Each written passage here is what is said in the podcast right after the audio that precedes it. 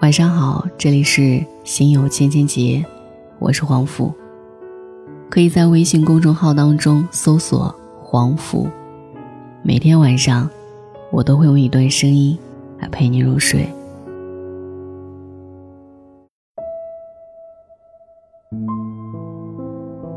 这是一个人在外地工作的第二个年头，也是第二次搬家。搬家真的是一件很累的事。我是个较浅的人，平时稍微有点动静都会睡不踏实。可我清晰记得，在第二次搬家时，全部整理好，床铺好，我是顺势倒下去的，秒睡。醒来后看到手机上十几个未接来电，我知道这一觉睡得很踏实。在一座陌生的城市。不搬几次家，都不足以显示你在这座城市打拼的痕迹。所以有时候也安慰自己，自己选的吗？《火星情报局》第二季里最后一集，说到自己的愿望，薛之谦的那些话我很认同。他写了一个“该”字，是的，这是你自己选择的路。那么不管发生什么。你都应该承受，并且消化。第一次住的地方是在单位里很老的居民楼里租住，离上班的地方步行八分钟，很方便。因为合租的缘故，很多都会受到牵制，毕竟每个人的生活方式都有所不同。比如，你喜欢种花是弄草，对方就不感兴趣。对方喜欢做饭，可你偏偏讨厌一屋子的油烟味。当然不是吐槽对方的意思，只是我们对待生活里的有趣，各自在心里是不同的感受。他会觉得，家里冒着热气腾腾的饭菜香气，才算是对生活最大的尊重。而我，就像姐姐说的，活得太仙儿了，不接地气。但我也会因为今天买了一把鲜花，插在玻璃瓶里，而让我觉得这个房间倍加温暖。我也会觉得在这个不大的房间里，充斥着爵士的调调，倒上一杯红酒，也算度过一个很浪漫的夜晚。生活的贫与富，有时候不是因为物质而决定的。你能说我举着高脚杯跟着音乐起舞的瞬间？内心是贫苦的吗？你又有什么样的把握告诉我，一个在豪宅里苦苦等候丈夫归来的少妇，捧着酒杯空洞的望着电视屏幕，她的内心又有几分快乐和富足？我说这些并不是凭空揣测莫名的对比，而是在那些陌生的留言里，有过他们在深夜时候这样的愁苦。二零一六年，我搬进了单身公寓。又一次搬家，多了几分熟练和从容，不像之前那样疲惫不堪，甚至可以在搬完家之后，请来帮忙的朋友吃顿饭，再散伙回家收拾刚刚的战场。家不大，是我之前房租的两倍。自己一个人的时候，才真的开始考虑要怎么装饰它。一直喜欢油画，虽然对颜料、画笔一窍不通，但就是心里莫名喜欢。也从听众里认识了两位画家，还和一位经常打情骂俏。因为喜欢，从他那里买来了好多幅，挂在家里。朋友们不理解，花那个钱干嘛？可能他不知道，当你看到这些的时候。那种愉悦、平静的心情，对啊，我开心啊！我就是要把生活过成那种，房子是租来的，但生活不是的女孩子。我会给身边人推荐布置家中用的香薰、蜡烛、储物架等等，每一种都是充满格调和品味的小众植物。不过更重要的是，我总是会向生活提问，然后自己探寻客观合理的答案。比如，你真的有必要过得这么廉价吗？比如，说过你从早晨到深夜都一直在赚钱，什么时候才能过得幸福啊？比如，频繁出差如何有效利用高铁和飞机上的时间？再比如，月薪一万，你该买两万的包吗？除去那些精致的生活用品，你我都能从字里行间看到一个北漂职场人的不易，但更能看到对待生活的积极与坚强。积极与坚强这两个词儿太重要了。记得之前看过一篇文章，里面有一段话，我很认同。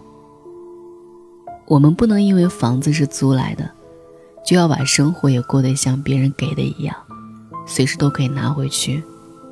所以我们来上海是来干嘛呢？我觉得就是要活成另外一个自己，一个别人随时可以拿走你的东西，但是永远拿不走你生活里的那个自己。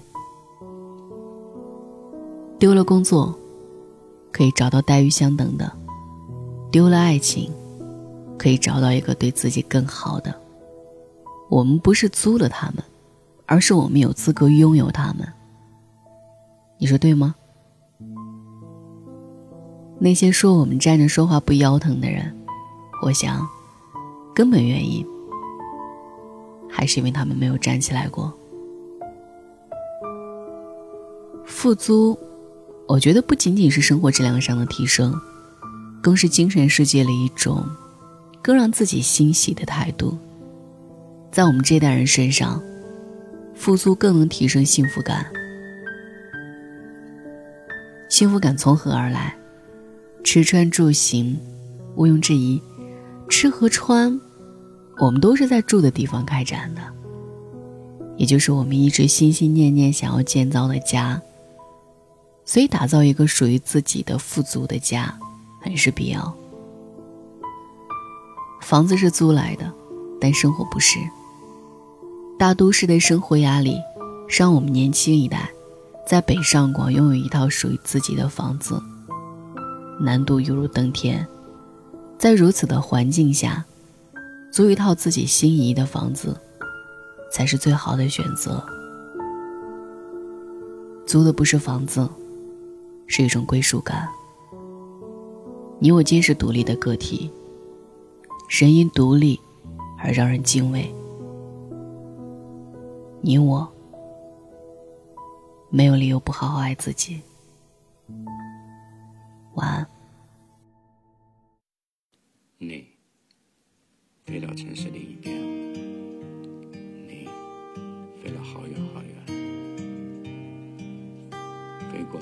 灰色的地平线，飞过了白天黑夜。你飞到城市的另一边，你飞了好远好远，飞过了蓝色的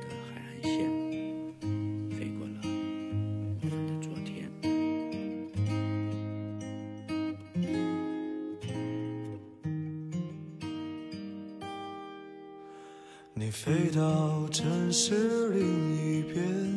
你飞了好远好远，飞过了灰色的地平线，飞过了白天黑夜。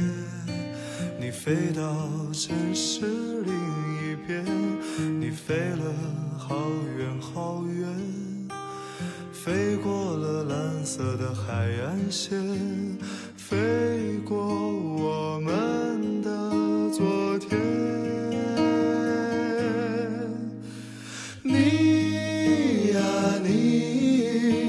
是自在如风的少年，飞在天地间，比梦还遥远。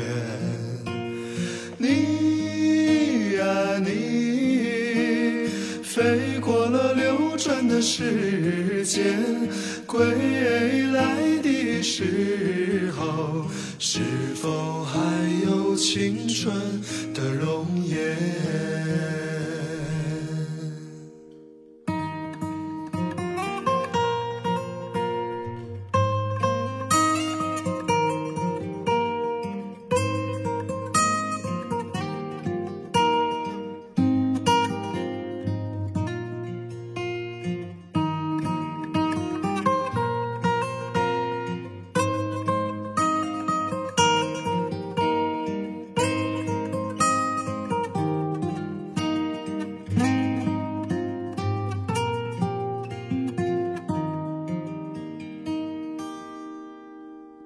飞到城市另一边，你飞了好远好远，飞过了灰色的地平线，飞过了白天黑夜。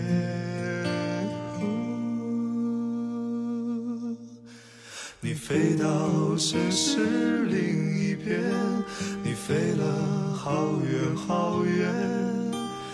飞过了蓝色海岸线，飞过我们的昨天，